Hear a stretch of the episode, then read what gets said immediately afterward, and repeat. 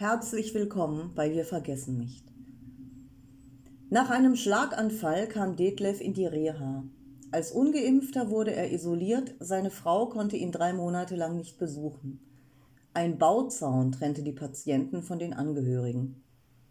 Mit Corona ging die Menschlichkeit. Die Reha-Klinik als Festung. Detlef, 60, Programmierer. Vor einem Jahr, Ende Februar, hatte ich einen Schlaganfall.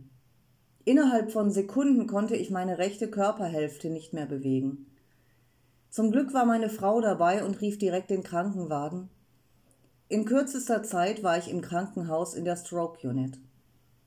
Während ich noch verkabelt wurde und im Schock auf der Intensivstation lag, wurde ich nach meinem Impfstatus gefragt. Als ich sagte, dass ich ungeimpft bin, fragte die Ärztin, warum dies so sei und dass ich das sofort nachholen könnte und sollte.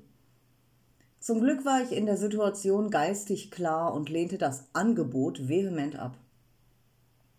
Durch die Lähmung konnte ich mein Smartphone nicht benutzen. Eine freundliche Schwester ließ mich dann mit ihrem telefonieren, damit ich meiner Frau Bescheid sagen konnte. Sie hat sofort im Krankenhaus angerufen und sich über das Drängeln der Ärztin beschwert. Das Thema Impfung wurde dann auch nicht mehr angesprochen. Wegen zusätzlicher Nierenprobleme lag ich zwei Wochen lang auf der Intensivstation. Meine Frau durfte mich nicht besuchen, weil sie ebenfalls ungeimpft war. Selbst geimpfte Freunde durften mich nicht sehen. Ich schwankte zwischen Wut, Unsicherheit und Angst, aber es half nichts. Ich musste diese Zeit ganz allein bewältigen. Natürlich wurde ich regelmäßig auf Corona getestet, aber daran gewöhnte ich mich mit der Zeit. Anschließend wurde ich in eine Reha-Klinik verlegt, musste aber in einer Art Schleuse warten. Das heißt, ich wurde auf ein schmales Bett geschnallt, bis der PCR-Test ausgewertet war. So war das halt damals als ungeimpfter. In der Reha-Klinik waren die Maßnahmen ähnlich drakonisch. Nur Geimpfte hatten Zutritt und selbst diese nur mit aktuellem negativem Test. Masken, Tests und Desinfizieren waren Routine. Das Krankenhaus war durch einen Bauzaun abgeriegelt, um jeden Kontakt zur Außenwelt zu verhindern. Meine Frau durfte mich auch während meiner dreimonatigen Reha nicht besuchen. Sie wurde dadurch schwer traumatisiert und erlitt einen Nervenzusammenbruch. Ich wurde zwischenzeitlich auf eine andere Station verlegt. Auf meiner war Corona ausgebrochen.